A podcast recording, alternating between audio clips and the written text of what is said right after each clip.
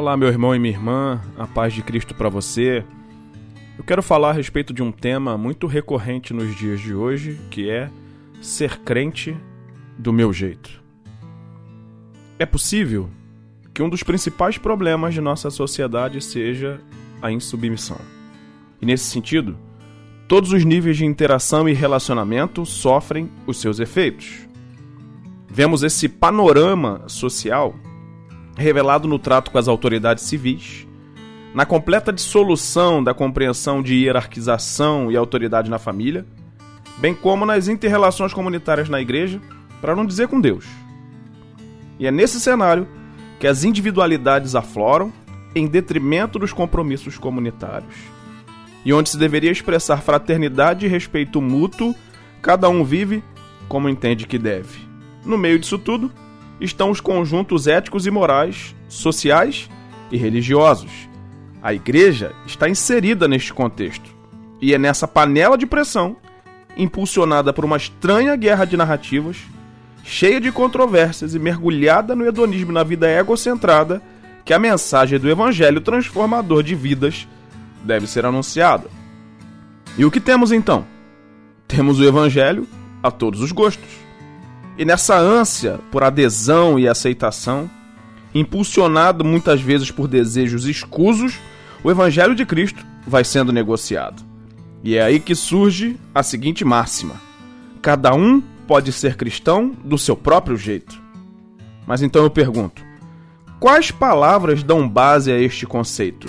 As que saem da boca de Deus ou da boca da serpente?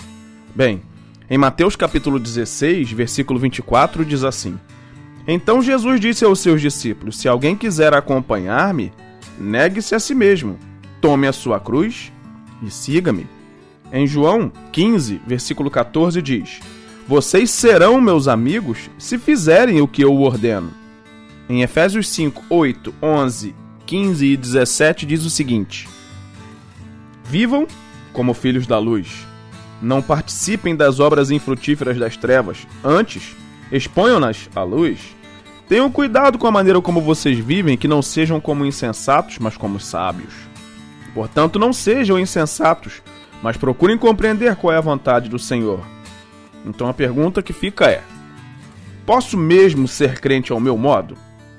Bem, em Mateus capítulo 5, 14 e 16 diz: Vocês são a luz do mundo. Não se pode esconder uma cidade construída sobre um monte. Assim brilhe a luz de vocês diante dos homens, para que vejam as suas boas obras e glorifiquem ao Pai de vocês que está nos céus. Em 1 João 2, de 3 a 6, diz: Sabemos que o conhecemos se obedecemos aos seus mandamentos. Aquele que diz, Eu o conheço, mas não obedece aos seus mandamentos, é mentiroso, e a verdade não está nele. Mas se alguém obedece à sua palavra, nele verdadeiramente o amor de Deus está aperfeiçoado. Desta forma, sabemos que estamos nele. Aquele que afirma que permanece nele deve andar como ele andou. Em 1 Coríntios 6, 19 e 20 diz: Acaso não sabem que o corpo de vocês é santuário do Espírito Santo que habita em vocês, que lhes foi dado por Deus, e que vocês não são de vocês mesmos? Vocês foram comprados por alto preço. Portanto, glorifiquem a Deus com o seu próprio corpo. Bem, a insubmissão parece aqui que não é compatível com os valores do reino de Deus.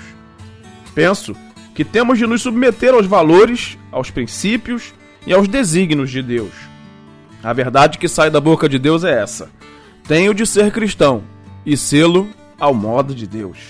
Devo honrar a Deus com a minha vida e toda expressão que contraria este princípio não traduz a verdade plena de Deus. Pense nisso e que o Senhor te abençoe rica e abundantemente.